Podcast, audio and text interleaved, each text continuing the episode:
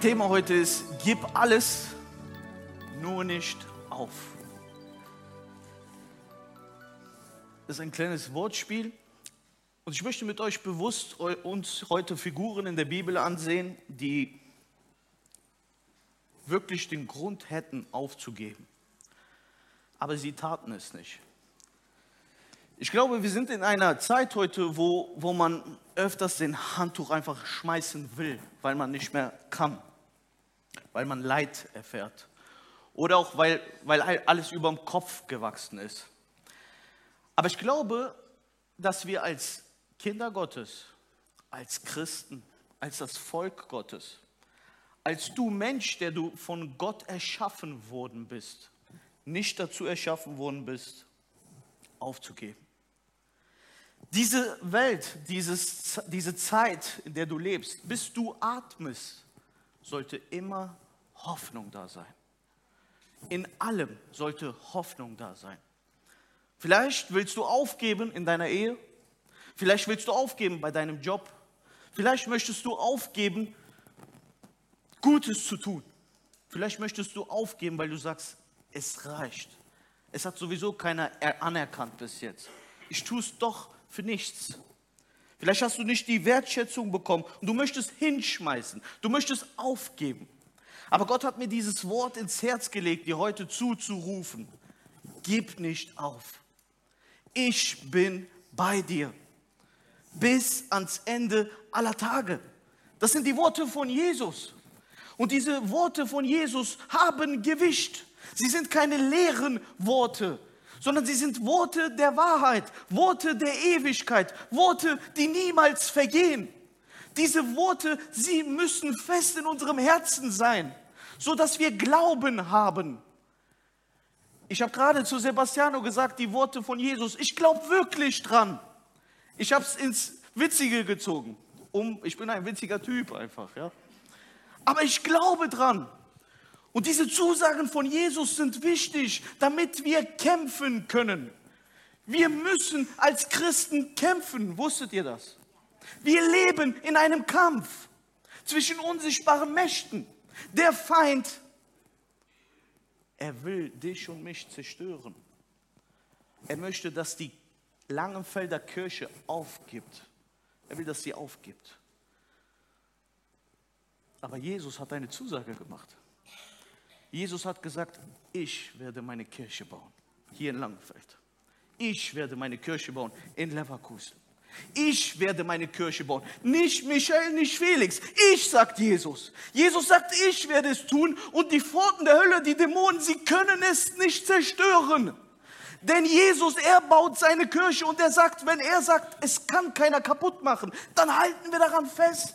Dann kann Corona kommen, dann kann kommen, was will. Jesus hat gesagt, diese Gemeinde baue ich. Amen. Wir halten an Jesus fest. Jesus ergibt uns diese Zusagen, damit wir daran festhalten, damit wir sie aussprechen, damit wir sie dem Feind zurückschleudern. Petrus sagt in seinem Brief, der Teufel ist wie ein brüllender Löwe um euch herum am Gehen und versucht euch zu verschlingen. Jetzt sagt er eine Lösung. Er sagt, widersteht ihm. Und dann wird er von euch fliehen. Der sagt nicht, schreit rum, gebietet. Er sagt, widersteht ihm. Widersteht. Wie, wie, wie willst du widerstehen? Wie willst du widerstehen? Ohne mit diesem Wort. Wie willst du widerstehen, wenn du nichts argumentieren kannst? Wenn du an seine Lügen glaubst? Es gibt einen Mann, über den möchte ich heute sprechen. Der hat diesen Lügen tatsächlich nicht geglaubt. Wisst ihr, ich bin kein Freund davon, viel über den Teufel zu predigen, über den Feind, über den Satan, sondern ich predige viel lieber über Jesus. Aber es gibt halt viele Textstellen, wo auch Jesus den Feind zitiert. Und ich möchte heute uns vor Augen bringen, wenn es einen gibt, der will, dass du aufgibst, dann ist es nicht Gott. Es ist nicht Gott, der dir Leid zufügt. Es ist nicht Gott, der will, dass du untergehst. Ich hatte letztes Mal ein Gespräch mit einem Christen. Ich sage, Bruder, warum besuchst du nicht mehr die Kirche? Was ist los mit dir? Wir sind Freunde. Er sagt, Bruder, von Gott will ich nichts mehr wissen. Ich sag, was? Warum? Der hat mich enttäuscht. Von dem will ich nichts mehr wissen. Der hat aufgegeben. Der hat aufgegeben. Ich konnte das nicht glauben, aber der hat aufgegeben. Das hat mich so tief getroffen, wo ich mir dachte, das kann doch nicht sein. Und soll ich euch das sagen? Es kann auch nicht sein, wenn du an die Wahrheit glaubst.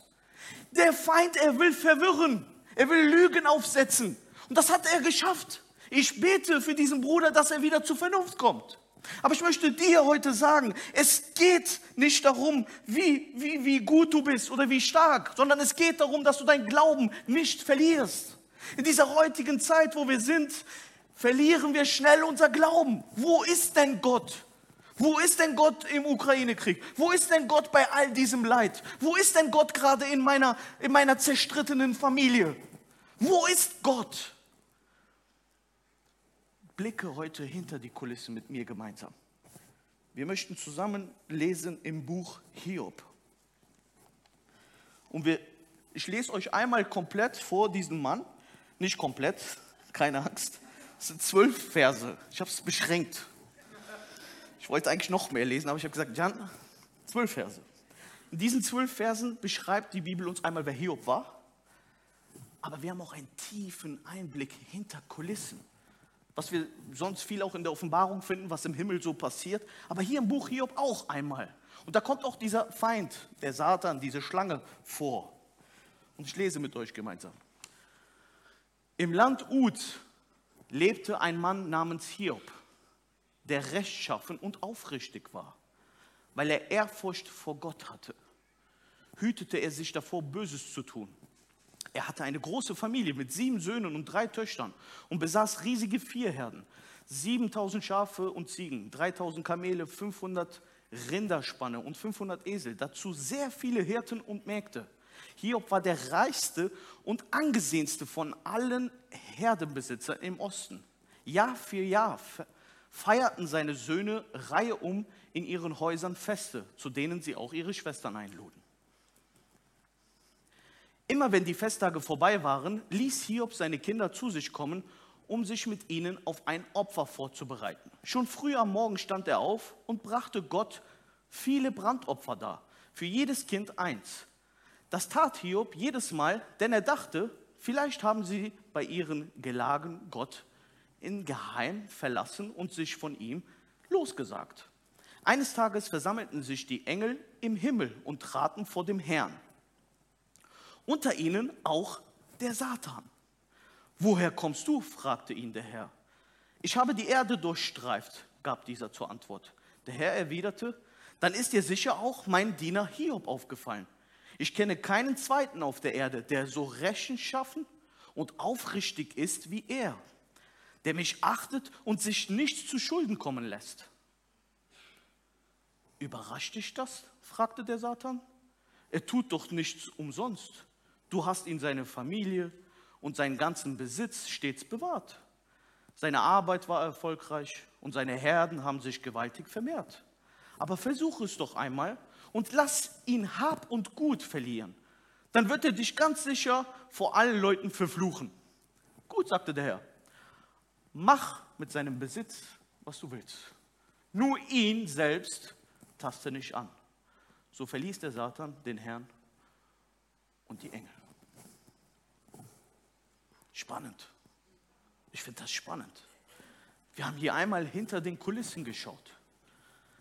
Hiob, ein rechtschaffender Mann, ein Mann, der Gott ernst nimmt. Viele Übersetzungen schreiben, er nahm Gott ernst. Ihm war es wichtig, was Gott denkt. Wie schön ist es, wenn, wenn Gott so über Jan reden würde, über dich reden würde, dass er sagt, Jan ist ein Mann, der nimmt Gott ernst. Boah, ein schöneres Kompliment gibt es gar nicht. Die Bibel sagt, er nahm Gott so ernst, dass er in allem, was passierte, Gott ehren wollte. Seine Kinder, beschreibt uns die Bibel, feierten gerne. Sie trafen sich, einmal bei dem Bruder, einmal bei der Schwester, einmal bei dem. Sie feierten, ist ja nichts Schlimmes dabei. Aber was machte Hiob? Er dachte sich im Geheimen, nicht, dass die sich gestern, wo die getroffen haben, sich verloren haben, gesündigt haben, gegen Gott gegangen sind, indem sie ihren Herzen freien Lauf gegeben haben, vielleicht sich zerstritten haben. Vielleicht hat sich einer von meinen Kindern vor Gott schuldig gemacht. Wow, was für ein Vater. Ich glaube, das ist ein Vater, eine Mutter, die auch Gott wohlgefällig lebt. Einer, der sich um seine Kinder nicht nur finanziell sorgt, sondern für ihn ins Gebet geht, auf die Knie geht und sagt, Gott, sie, meine Tochter, sie nimmt, glaube ich, einen falschen Weg ein mit ihren Freunden. Oder mein Sohn. Nicht, dass er sich vor dir versündigt, nicht, dass er einen falschen Weg einschlägt. Er ging mit seinem Herzen zu Gott. Täglich brachte er ein Brandopfer da, nicht für alle, segne alle, sondern für jeden Einzelnen. Für jeden Einzelnen gab er sein Herz hin.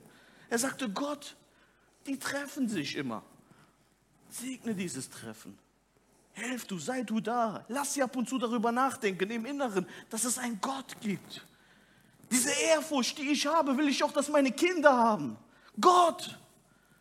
Ein Mann, der Gott suchte. Ein, Gott, ein Mann, der Gott gefällig lebte. Ich glaube, wenn Gott sagt, er lebte ein rechtschaffendes Leben, dann meint Gott, dass Hiob ganz Gott vertraute. Er wusste, mein Leben, das Leben meiner Kinder liegt in Gottes Hand. Und dieser rechtschaffende Mann erlebt ein sehr großes Leid. Ich glaube, von so einem großen Leid lesen wir nirgendwo in der Bibel. Wenn du die Bibel so in der Mitte aufschlägst, ist direkt Hiob. So direkt der, im Zentrum der Bibel. Als ob es uns was sagen wollte. Leid gehört dazu. Er war rechtschaffend. Der hatte noch nicht mal Schuld. Also beschreibt die Bibel nicht. Wir wissen, die Erbsünde war immer da, aber die Bibel beschreibt als ein gerechter Mann. Und er passiert jetzt etwas, was er noch nicht mal selbst zu verschulden hat. Es gibt Leid, was unsere eigene Schuld bringen kann, unsere Sünde. Das ist ein Joch, der gibt der Feind, nicht Gott. Aber es gibt manchmal Leid, die lässt Gott zu die lässt Gott zu. Und wie lässt er es zu? Haben wir gerade gelesen. Indem er zulässt, dass der Feind manchmal eine kleine Rolle spielen darf. Das hört sich paradox an, hört sich komisch an. Und es kommt schon fast so vor, als wenn man sagt, wie jetzt, warte mal, kennt ihr in diesen Zeichentrickfilmen, ist hier so der Teufel und hier so ein Engel, ein Gott, so auf gleicher Ebene. So beschreibt uns die Bibel das nicht. Gott ist über allem. Er sagt, was auch die Dämonen dürfen und was nicht, was der Feind darf und was er nicht darf. Aber wenn Gott bewusst etwas zulässt, dann verstehen wir es manchmal nicht, warum und wieso. Und auch Hiob verstand es nicht. Aber wir sehen zum Ende dieser Hiobsgeschichte, es gelingte alles zu seinem Guten. 42 Kapitel lang lesen wir über Klage, über Trauer, aber im 42. Kapitel lesen wir, wie ein Hiob da steht, der sagte, Gott, ich habe dich immer nur von Hörensagen gekannt. Jetzt hat mein Auge dich gesehen. Jetzt weiß ich, du bist treu. Jetzt weiß ich, deine Pläne gehen nicht falsch auf. Hiob verstand im 42. Kapitel, dass Gott treu ist. Gott hat ihn reich beschenkt. Er hat ihm alles wieder zurückgegeben, was er verloren hat. Es ist nicht Gottes Intention, dir alles wegzunehmen oder dich leiden zu lassen. Aber er lässt manchmal bewusst Sachen zu, um seine Herrlichkeit zu zeigen, damit du ihm nur vertraust. Uns ist alle Macht gegeben. Der Feind ist uns unterworfen, sagt die Bibel. Wir dürfen als Christen auf Skorpione treten. Wir dürfen im Namen Jesus beten und Feinde verschwinden. Das alles haben wir. Aber an unser Vertrauen mangelt es manchmal. Unser Glauben geht zurück. Und wisst ihr, hier sagt, hier sagt Jesus etwas zu Petrus. Er sagt in Lukas Kapitel 22, ich lese es mit euch gemeinsam. Lukas 22, Vers 31 bis 32. Da passiert so was ähnliches wie hier bei Hiob. Da ist auch der Feind auf einmal da, der Teufel, der Gott was fragt. Schaut mal, was da passiert. Simon, Simon, sagte Jesus zu Petrus, der Satan ist hinter euch her, die Spreu vom Weizen zu trennen. Aber ich habe für dich gebetet, damit du den Glauben nicht verlierst. Wenn du dann zu mir zurückkehrst, so stärke den Glauben deiner Brüder. Schaut mal, Jesus, er redet hier vom Satan und sagt, der hat wieder nachgefragt, ob er dich mal ein bisschen durchschütteln darf. Ja, ich will, dass wir heute mal hinter die Kulissen schauen, was da so passiert. Also da ist ein Feind, der fragt Gott, die Langenfelder Gemeinde ist wieder voll im, im, Aufblühen. Darf ich die mal wieder ein bisschen rumschütteln? Darf ich mal ein bisschen wieder Streit zwischen den Brüdern bringen und den Schwestern? Darf ich mal ein bisschen wieder Weizen vom, vom Korn trennen? Wisst ihr, wie das passiert? Man schüttelt und schmeißt hoch. Und der Wind bläst es dann weg. Man schüttelt und schmeißt hoch. Das will der Feind machen. Dich mal so richtig durchschütteln. Und wisst ihr, was dann passiert? Dann verlieren wir öfters Glauben. Aber es gibt einen Fürsprecher. Das ist Jesus Christus selbst. Er sagt, Petrus, ich habe für dich gebetet. So als ob er sagen würde, ich weiß, dass das passieren muss.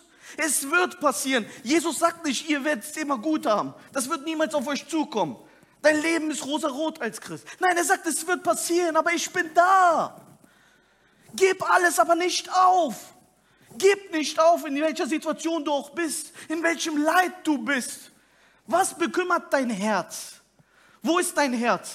Wo ist es nicht warm? Wo ist es kalt? Wo denkst du drüber nach und hast Schmerzen? Gib nicht auf. Jesus, er ist da. Er will dir die Hand reichen. Und er betet nicht, dass alles wieder gut wird. Nein. Überleg mal, weißt du, wie oft ich was habe und ich bete und sage, Gott, bitte nimm das weg. Das macht Jesus nicht. Er sagt, Gott, helf ihm, dass sein Glaube nicht verloren geht.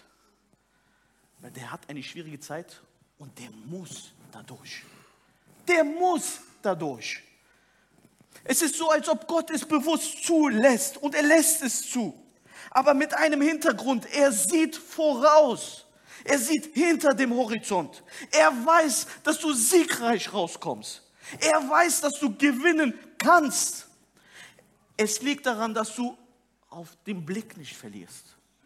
Wir sind nur eine kurze Zeit auf dieser Welt. Die, die, das, was wir hier erleiden, ist nicht vergleichbar mit dem, was uns erwartet. In Römer 8, Vers 18 steht geschrieben, mit das, was wir hier erleiden, ist nicht vergleichbar mit dem, was uns erwartet im Himmel. Ich mache dir mal ein Beispiel. Wenn du eine Nasen-OP machen willst, weil du schöner aussehen willst, oder lässt dir Fett absaugen und willst ein bisschen schlanker sein, dann hast du Schmerzen, es tut weh, aber man sagt immer, das ist vergleichbar, aber das ist irgendwann wie noch ähm, man kann es, aber dafür bist du ja hübsch. Das ist vergleichbar. Du leidest, aber du bist dafür hübsch. Die Bibel sagt uns, dein Leid auf dieser Erde ist nicht vergleichbar mit dem, was dich erwartet. Ist das nicht eine schöne Hoffnung? Es erwartet dich mehr. Es erwartet dich Größeres. Jesus ist da. Er will mit dir zusammen diesen Ziel zusammen hineingehen. Jesus sagt, nimm mein Joch auf dich. Und sein Joch ist leicht. Wir kennen ein Joch, ja? Die Kühe immer tragen. Zusammen werden zwei Kühe gebunden und tragen ein Joch, eine Last mit sich. Wisst ihr, wenn ihr alleine diesen Joch trägt, ist schwerer. Aber du brauchst einen neben dir, der erfahrener ist. Und dieser eine ist Jesus. Er gibt dir die Richtung an. Er zieht mit dir mit. Er sagt, gib nicht auf. Diese Last, die du trägst, sieht Gott. Er sieht, was dich bedrückt und was dich hinuntergezogen hat. Er lässt dich heute bewusst hinter die Kulissen schauen und sagt dir, es kann auch ein geistlicher Kampf sein. Ja, es kann sein, es muss nicht, aber es kann. Es kann sein, dass du diesen Weg durchgehen musst. Vertrau auf Jesus. Vertrau auf Gott. Lass nicht los. Er steht dir bei. Amen. Ich möchte noch einen Vers mit euch teilen in Klagelieder. Kapitel 3, Verse 31 bis 32.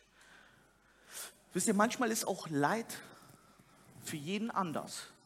Es gibt ja Situationen, wo, wo, wo bei dem einen, jetzt wie bei Hiob, der ganze Besitz weggenommen wird, alle Schafe, alle Rinder, der komplett auf dem Boden ist und sogar noch, wer später nochmal Hiob liest, ich empfehle euch alle Hiob zu lesen. Im zweiten Kapitel sehen wir, dass wieder der Feind vor Gott geht und wieder anfragt, darf ich den nochmal kaputt machen? Weil sein Besitz hast du genommen, aber fass doch mal seine Haut an, sein Körper, dann wirst du sehen, dann geht er gegen dich. Aber wisst ihr, Gott weiß schon vorher, was der Satan alles erfragen will. Ihr dürft eins nie vergessen, egal wie schlimm es läuft oder wie es aussieht, der Feind ist der Herrscher der Welt, der macht gerade alles kaputt. Über allem steht Jesus Christus. Er ist der Herr über alles im Himmel, auf dieser Erde und unter der Erde. Der Feind hat eine kurze Zeit, da will er den Macker spielen. Aber Gott, er hat alles in der Hand. Und diesem lebendigen Gott gehören wir an. Leid ist für jeden anders. Und ich kann mich an eine Situation erinnern. Vor sieben Jahren ist mein Papa verstorben. Das war für mich so schlimm, weil es war so plötzlich. Das hat mich mitgerissen. Mein, ich war im Leid. Und so ging ich zu einem Kollegen. Und der sagte, was bedrückt dich denn? Ich sagte, ja, mein Papa ist verstorben. Und der konnte irgendwie sofort mit mir mitfühlen und umarmte mich. Und, und es tut mir so leid. Und er war mit am Schluchzen. Und ich dachte dann, warum kann er denn so mitfühlen? Und das ist jetzt kein Witz. Dann sagte er zu mir, ja, weißt du, bei mir ist auch meine Katze verstorben. Ich dachte, okay, Jan, entweder du haust ihn jetzt eine rein. Ich, ich, ich wusste damit nicht umzugehen. Weil ich, vielleicht ein Tierliebhaber kann mitfühlen, aber ich konnte gar nicht mitfühlen. Ich hatte noch nie Katzen und ich wusste noch nicht mal, dass man da Gefühle für entwickeln kann. Entschuldigung, aber ist so. Ich bin ehrlich mit euch. Und so habe ich diesen bisschen so von mir weggeschubst und dachte, jetzt willst du mich veräppeln oder nicht? Aber als ich gesehen habe, dass da Tränen flossen, dass aus seinem Gesicht mehrere Tränen flossen und sagte immer, ich bin mit dieser Katze groß geworden da habe ich gemerkt, und das war für mich irgendwie eine, eine bei mir, ist, ich habe etwas verstanden. Den Leid, den ein Mensch trägt für etwas, kann für dich, ach, das ist doch nichts. Wenn der hätte, was ich erlebt habe. Wenn wir das erlebt hätten, was hier die Propheten äh, erlebt hätten. Nein, ist nicht so. Jesus, er schaut dir ins Herz. Und er weiß, was dich bedrückt. Er weiß, was dir nahe geht. Vielleicht sind das auch Kleinigkeiten, wo du dich alleine fühlst, wo du dich nicht geliebt fühlst. Jesus sieht das. Und das, das Leid, du, du leidest drunter. Jesus, er sieht ins Herz. Er kann mitfühlen. Er sagt nicht nur, wer einen meiner Geringsten, sondern er sagt auch, wer einen im Krankenhaus besucht oder wer im Gefängnis jemanden besucht, der hat mich besucht. Überleg mal, was Jesus hier sagt. Er fühlt mit jemandem mit, der im Gefängnis ist oder der im Krankenhaus ist, der gerade, dem es nicht gut geht. Jesus, er fühlt mit und er möchte mit dir diesen Weg gehen. Amen. Und wisst ihr, nachdem Hiob so richtig am Leiden war, jetzt er körperlich sogar am Ende war, seine eigene Frau gegen ihn gegangen ist und gesagt hat, Hiob, was ist, glaubst du immer noch an Gott? Hör doch auf jetzt. Siehst nicht, der ist nicht mehr da. Hiob sagt die Bibel, er versündigte sich nicht vor Gott. Aber wir lesen 40 Kapitel, dass er klagte. Er klagte. Er klagte. Und hier unterscheiden wir. Er versündigte sich nicht vor Gott, aber er klagte 40 Kapitel lang. Und soll ich euch was sagen? Das ist gar nicht schlimm das ist gar nicht schlimm. Klagen ist nicht Sünde begehen. Wenn du dein Leid vor Gott klagst, begehst du keine Sünde. Ich empfehle es dir sogar, klag vor Gott. Sag, warum ist das so, wie es ist? Wieso lässt du es zu? Wir lesen über Hiob, dass er Gott sogar sagte, wieso hast du mich überhaupt geboren lassen? Ich verfluche den Tag meiner Geburt, können wir lesen, so sagte er es. Wieso hast du es zugelassen? Er wollte, er wollte am liebsten nicht mehr leben. Er klagte und sagte, warum lässt du das alles denn zu? Was habe ich dir denn gemacht? Mir ist keine Schuld bewusst. Erzähl mir doch mal, wo habe ich das? Er, er, ihr könnt es lesen, 40 Kapitel lang redet er nur davon, wie groß sein Schmerz ist. Und ich kann natürlich komplett mit ihm mitfühlen. Aber eins machte er. Er gab alles, aber er gab nicht auf. Er gab nicht auf, daran zu glauben, dass Gott Gottes. Wisst ihr, woher man das erkennt? Indem die Bibel uns sagt, er versündigte sich nicht vor Gott. Er sagte, nehmen wir denn nicht auch das Gute an? Warum sollen wir nicht das Schlechte annehmen? Es ist doch Gott, wenn er es zulässt, weiß er schon, warum. Liebe Geschwister, wir müssen Sachen manchmal hinnehmen. Das hört sich hart an. Aber ich möchte diesen, diesen Vers mit euch noch teilen, in Klagelieder Kapitel 3. Denn der Herr verstößt uns nicht für immer. Er lässt uns leiden, aber dann erbarmt er sich wieder. Denn seine Gnade ist groß. Da ist noch ein Vers, 32. Was wir gelesen haben, ist, Gott, er lässt es manchmal zu, aber nicht für immer. Es gibt eine Zeit, die wir durchgehen müssen die Gott bewusst zulässt. Und im 32. Vers stand, er hat keinen Gefallen daran. Denn der Herr verstößt uns. Im 32. Vers steht, er hat keinen Gefallen daran, dass es uns schlecht geht. Zum Abschluss, und das Team kann gerne nach vorne kommen, möchte ich sagen, Hiob hat gerungen und er verstand die Welt nicht mehr. Er wusste nicht, warum er als Mann, der Gott so ernst nahm, Gott sowas zugelassen hat in sein Leben.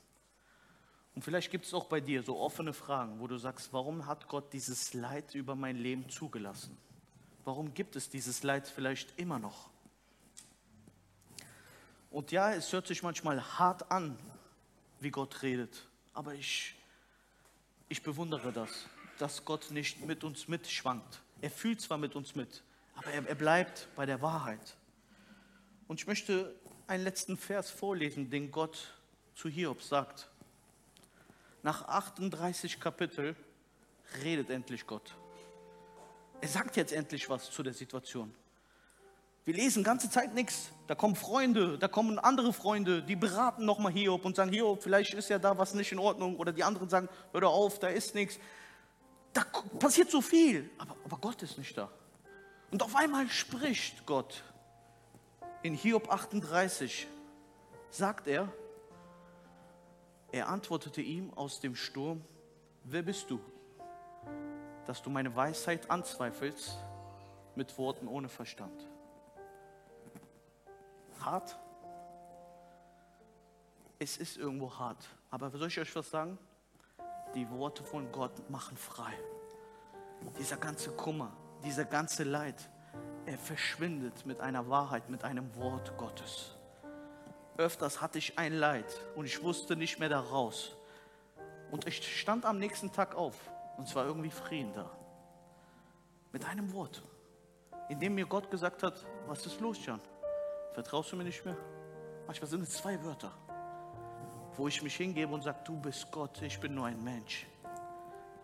Ich glaube, das haben viele nicht mehr vor Augen. Wir sind nur Menschen. Gott ist Gott. Wir, er hat uns nur einen kleinen Einblick geschenkt, was hinter den Kulissen passiert. Und immer noch sind wir am Grübeln und predigen darüber und versuchen das zu verstehen. Gott, er schenkt einen kleinen Einblick nur, um uns zu sagen, er ist Gott. Wir sind nur Menschen.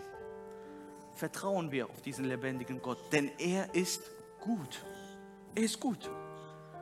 Überleg mal an dein Leid gerade, an deine Sorge, an deinen Schmerz. Und jetzt sag zu dir selbst, Gott ist gut. Damit widerstehst du auch den Lügen des Feindes. Sag es ruhig, Gott ist gut. Er ist gut, liebe Geschwister. Lasst uns gemeinsam aufstehen.